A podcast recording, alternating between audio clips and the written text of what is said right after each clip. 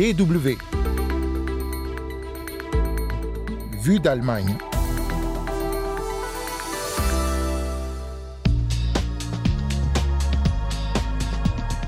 Comment se porte le secteur automobile allemand face à la concurrence chinoise à l'heure de la transformation vers l'électrique?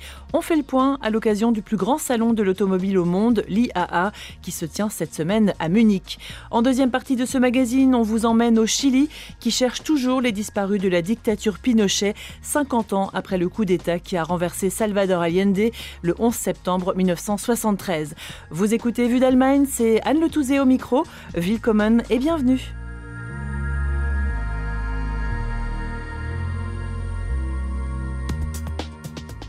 Depuis quelque temps, les stations de recharge poussent comme des champignons dans les rues des villes allemandes et de plus en plus, le ronronnement des moteurs à combustion cède la place au doux bourdonnement des voitures électriques, en réalité un son artificiel ajouté au véhicule qui serait sans lui trop silencieux et donc dangereux.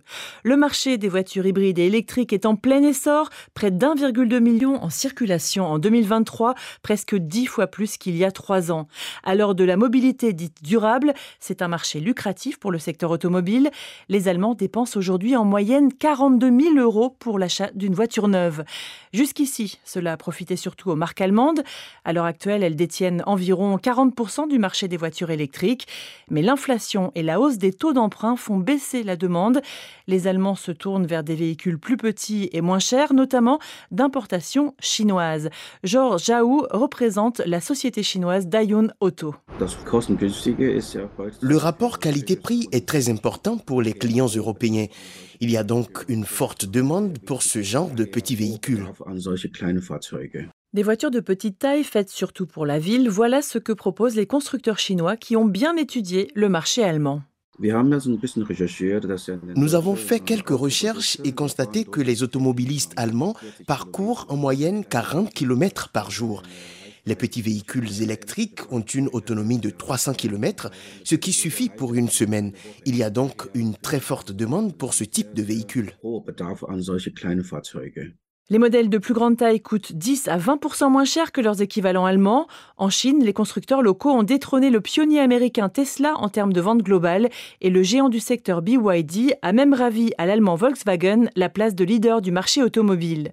Au salon automobile de Munich, BYD a déployé les grands moyens avec plusieurs modèles destinés au marché européen. 41% des exposants ont d'ailleurs leur siège en Chine, une menace directe pour les industriels européens, estime l'économiste Ferdinand Dudenhofer du Center Automotive Research. La Chine maîtrise la batterie et la batterie est le cœur de la voiture électrique. À partir de là, il y a des entreprises comme le constructeur BYD ou d'autres avec des véhicules très innovants sur le marché et cela inquiète beaucoup les constructeurs allemands. Et oui, parce que non seulement les constructeurs allemands ont fait l'impasse sur les petits modèles, mais en plus, ils ne proposent pas tous leurs modèles en version électrique. Alors, l'Allemagne serait-elle en train de rater le train de l'électromobilité? Si l'on regarde les groupes automobiles allemands, ils sont aujourd'hui structurés de telle manière que les départements de développement sont composés à 99,9% d'ingénieurs classiques qui aiment la mécanique, qui aiment la carrosserie, qui viennent de la construction mécanique, mais qui n'ont jamais entendu le mot électrochimie. Le secteur phare de l'économie allemande profite encore de son image avec une meilleure finition des véhicules, mais cela suffira-t-il? Jürgen Mindel de l'association de l'industrie automobile VDA reste toutefois confiant. C'est une force de l'industrie automobile et surtout de l'industrie automobile allemande de toujours s'améliorer grâce à la concurrence. Donc de ce point de vue, nous nous réjouissons de la concurrence, mais nous allons très bien l'affronter et la maîtriser. Pour maîtriser la concurrence, Audi cherche par exemple à collaborer avec le leader chinois SAIC, une sorte d'aide au développement pour le constructeur de luxe allemand, de la part de véritables spécialistes, car si les Chinois sont à la pointe de la technologie en matière de développement de voitures électriques, c'est aussi parce qu'ils ont bénéficié pendant 15 ans d'aides publiques de plusieurs milliards de dollars, une avance que n'ont pas les Allemands, explique Ferdinand Dudenhofer. La Chine est infiniment dynamique. En Allemagne, on avance à un rythme d'escargot, quel que soit le domaine. Les constructeurs automobiles allemands doivent donc veiller à sortir un peu d'Allemagne Ils le font déjà en partie et étendent davantage leur département de développement à l'international. On se rapproche ainsi beaucoup plus des innovations qui se trouvent là-bas sur les marchés. Le problème, c'est que cette évolution va à contre-courant de la politique de l'Allemagne qui veut réduire sa dépendance par rapport à la Chine, une équation qui risque de coûter cher, prévient encore le professeur Dudenhofer. Cette politique de fermeture envers la Chine est le plus grand poison pour l'avenir de l'industrie automobile allemande et de l'industrie allemande en général. Sans la Chine, nous sommes perdants. Dans cinq ans, les Chinois pourraient s'être bel et bien installés sur le marché allemand, estiment les experts. Les Allemands doivent donner un coup d'accélérateur au développement et à la numérisation de leurs voitures électriques et un coup de frein au prix de leurs véhicules. Sans cela, l'industrie automobile allemande risque de perdre le leadership sur son marché national.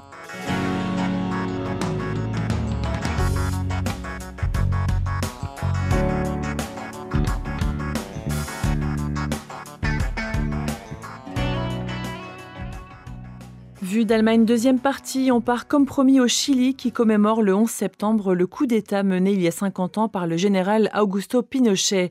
Avec l'appui des États-Unis, les militaires chiliens avaient renversé le gouvernement de Salvador Allende, le premier président socialiste élu démocratiquement en Amérique latine. Pendant les 17 années de dictature qui ont suivi, plus de 3000 personnes ont été tuées. Cinq décennies plus tard, des centaines de Chiliens alors arrêtés par la police de Pinochet sont encore portés disparus et leur familles continuent leur combat pour tenter de retrouver leurs défunts. À Santiago, le reportage de Naila de Rouanet. Sergio Lagos Hidalgo. Dans le centre de la capitale, sur le parvis du musée de la mémoire et des droits de l'homme, les noms des 119 victimes de l'opération Colombo sont prononcés un à un. Cette opération a eu lieu dans les mois qui ont suivi le coup d'État. La DINA, la police du dictateur Pinochet, avait arrêté puis tué des dizaines d'opposants et tenté de camoufler ces meurtres à travers une campagne de désinformation massive. Parmi les 119 disparus, la majorité avait intégré le MIR, le mouvement de la gauche révolutionnaire. Et comme c'était un mouvement clandestin, beaucoup de familles ignoraient que leur fils ou leur frère en faisait partie. Luisa Martinez Jiménez a aujourd'hui plus de 76 ans, mais elle n'en avait que 26 lorsque son mari, membre du MIR, a disparu dix mois après le coup d'État. Ils ont arrêté mon mari un jour pluvieux comme aujourd'hui. C'était le 15 juin 1974. Il y a quelques semaines, il pleuvait aussi lorsque Luisa a participé à cette marche dans le centre de la capitale en mémoire des disparus de la dictature.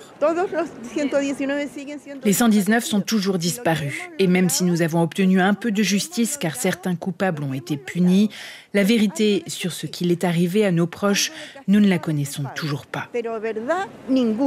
Luisa ne s'est jamais remariée. Elle a passé sa vie entière à chercher son mari, tout comme des centaines d'autres épouses et.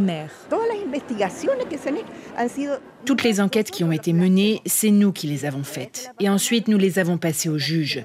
Je me souviens d'une fois où des plongeurs nous avaient averti qu'il y avait des corps accrochés à des barres de fer dans la mer au large des côtes de Quintero. Eh bien, c'est nous qui avons mené l'enquête et nous y sommes allés avec le plongeur. Nous avons ensuite formulé notre plainte au juge Guzman qui nous a tout de suite pris au sérieux. Et ils sont allés retirer les barres de fer. Tout ce que nous avons obtenu, c'est grâce à notre travail. Et je dis toujours que tant que mon mari aura des descendants, le combat n'est pas terminé.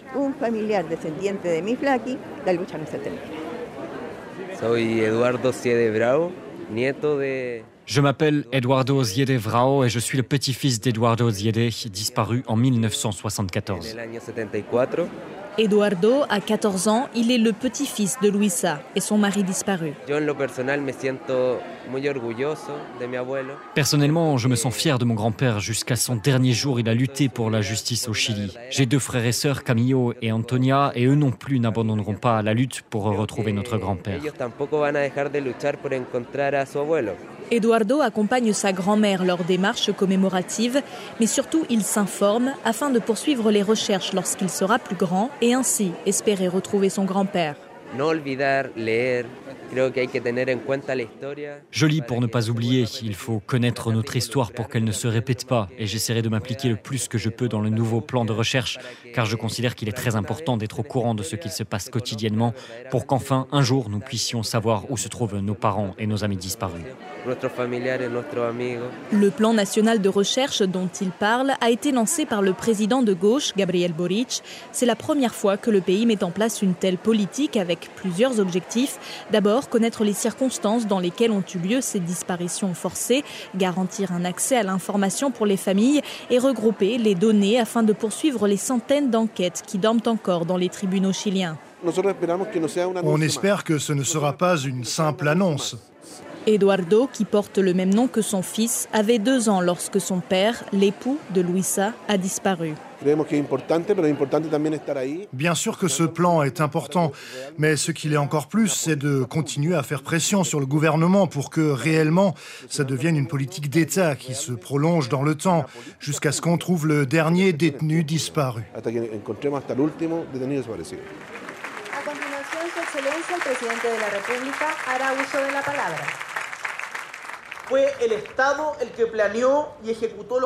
C'est l'État qui a planifié et exécuté ces crimes. C'est donc l'État qui doit assumer la quête de vérité de toute la vérité. Et ça, c'est un changement de paradigme. Le président Gabriel Boric a été acclamé par les familles qui assistaient à la signature du plan national de recherche. C'était le 30 août dernier, à l'occasion de la journée internationale du détenu disparu. Je veux que vous sachiez que nous travaillons pour savoir où sont les disparus et pouvoir raconter qui ils étaient. Nous voulons récupérer vos histoires afin de reconstruire la nôtre. La mémoire de ceux qui n'étaient pas nés à cette époque est incomplète. Ma mémoire est incomplète car il me manque les détenus euh, disparus. Le ministère de la Justice estime que plus de 1400 personnes ont été victimes de disparitions forcées, parmi lesquelles seulement 307 ont été identifiées, plus de 1000 sont toujours disparus. Naïla de Rouanet à Santiago pour la Deutsche Welle. Et c'est déjà la fin de Vue d'Allemagne, un magazine que vous pouvez maintenant retrouver en podcast sur toutes les plateformes Spotify, Amazon, Apple et bien d'autres encore. N'hésitez pas à vous abonner pour pouvoir nous écouter en balade. Merci pour votre fidélité. La semaine prochaine, vous retrouvez Hugo Flotatalon. D'ici là, portez-vous bien. Tchuss